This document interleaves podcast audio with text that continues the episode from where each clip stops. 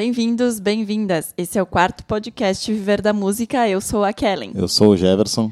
O assunto de hoje é: devo lançar música na quarentena?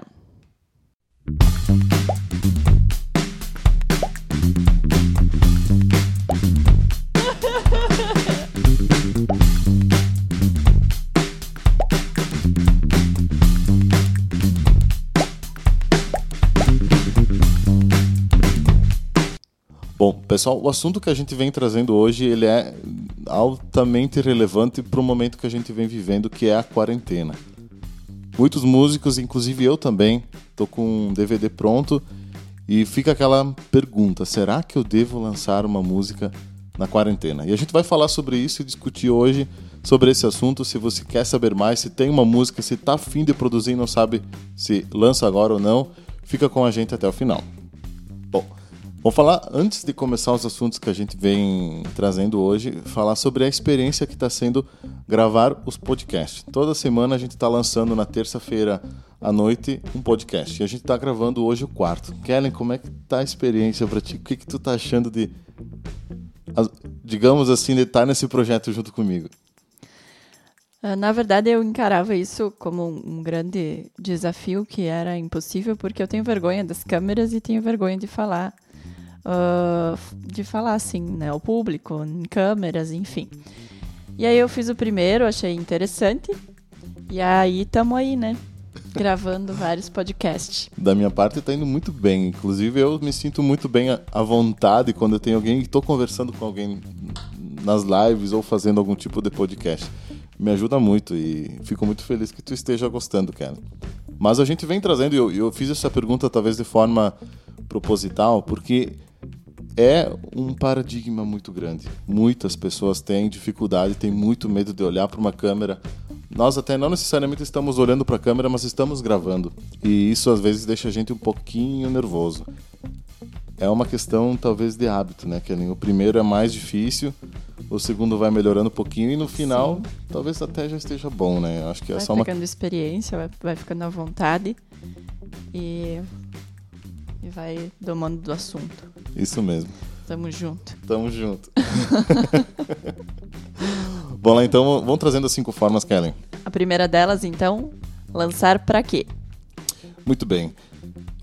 Vem uma pergunta muito. É, primeira coisa que tu pensa, tá, bem, eu vou lançar uma música, eu tô, tenho um projeto pronto, uma música pronta, eu vou lançar ela.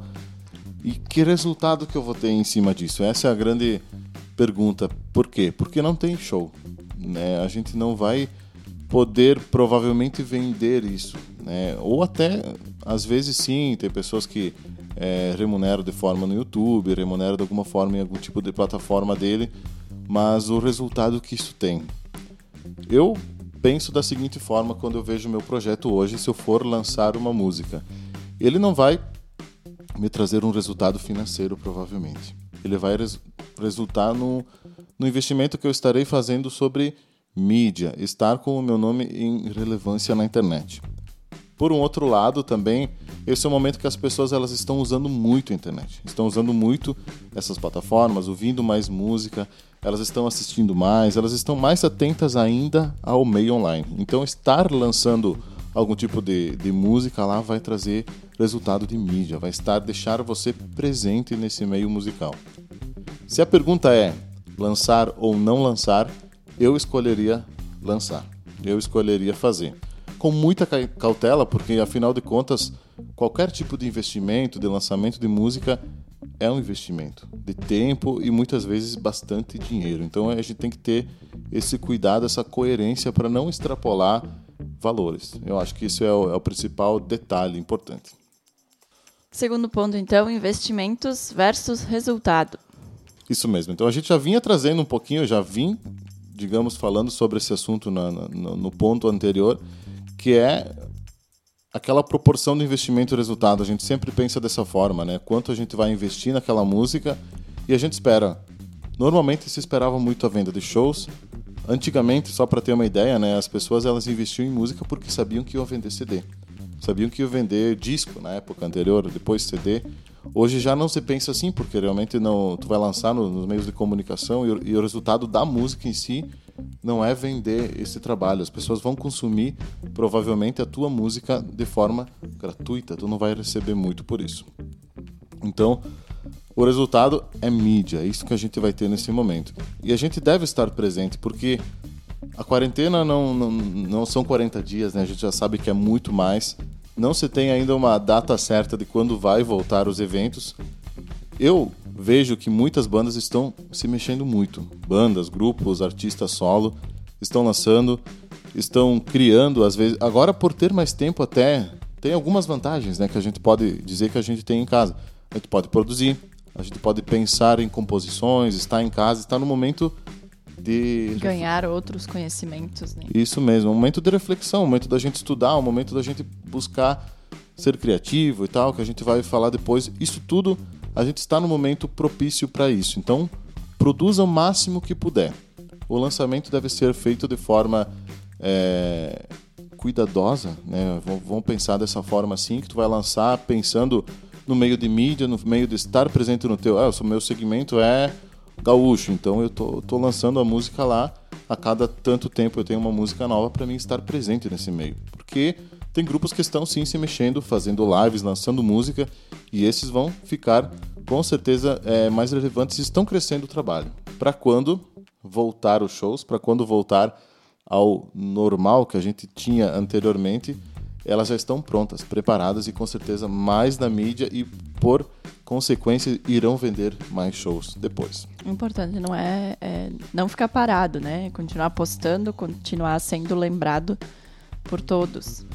Vamos falar de um assunto também, né, que não está no script, né, mas não só lançar música, né, mas estar presentes nas redes sociais, Exato. né. A Kellen é minha consultora em marketing, faz marketing do grupo e tudo, e a gente sabe a importância que é manter isso sempre, né, porque as pessoas estão vendo, estão vendo o que tu está fazendo, estão vendo o que tu está trabalhando, isso é importante para o teu público.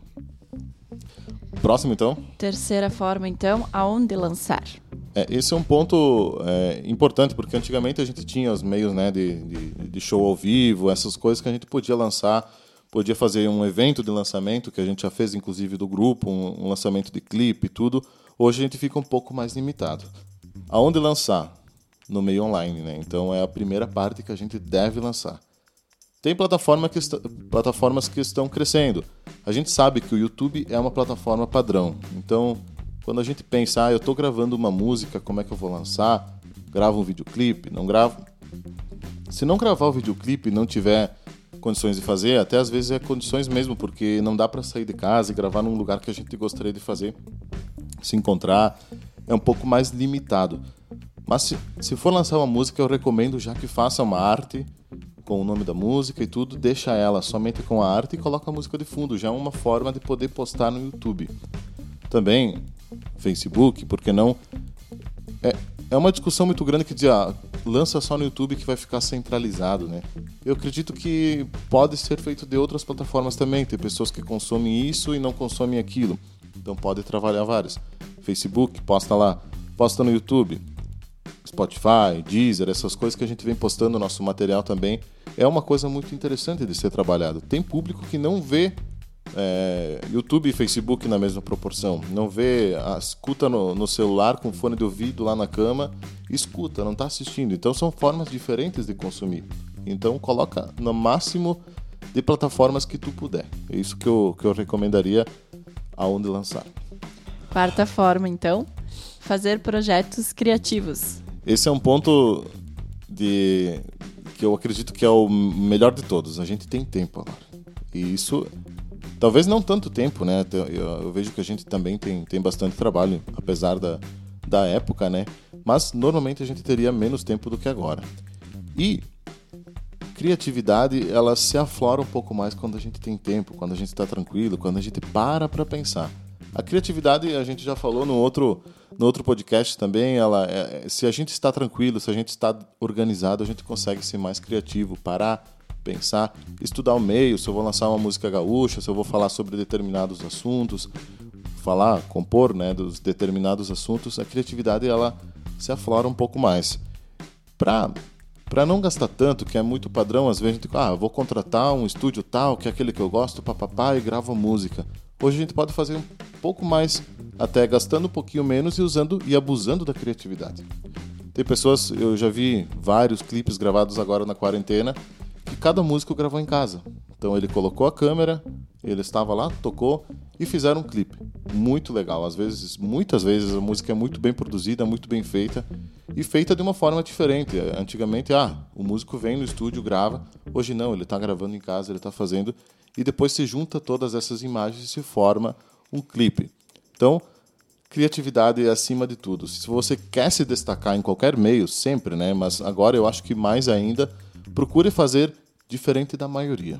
Veja tudo que está sendo feito e procure alguma, procure isso talvez como referência para ti. Coloca a tua identidade e faça um pouquinho diferente. Olha, a gente deu uma receita pro pessoal, né, para como criar as próximas ah, saiu agora, hein? As, as próximas composições, os próximos projetos. Bem, quinto, então. Quinta forma, então, assuntos do momento. É muito comum a gente ver isso e acredito que não é ruim, né? A gente pode tratar nas composições, na forma de postar essa essa diferente esse diferente momento que a gente vem passando, né? A gente inclusive já gravamos um nos Trilhos da Cultura, que foi uma música que a gente compôs e tal, falando sobre a época, falando sobre esse momento de reclusão, que as pessoas ficam em casa, tá diferente, não conseguem sair. Muitas pessoas acabam até não adoecendo de forma, né, não pegando o coronavírus, mas adoecendo psicologicamente, falando assim, que ficam desmotivados e não tem shows e tudo. E não só quem faz shows, mas as pessoas em si, né, não podem trabalhar, ficam mais limitadas, não conseguem ir no parque, quem gosta de ir para o shopping. Fazer tudo que fazia antes ficou um pouco diferente e as pessoas estão sentindo isso.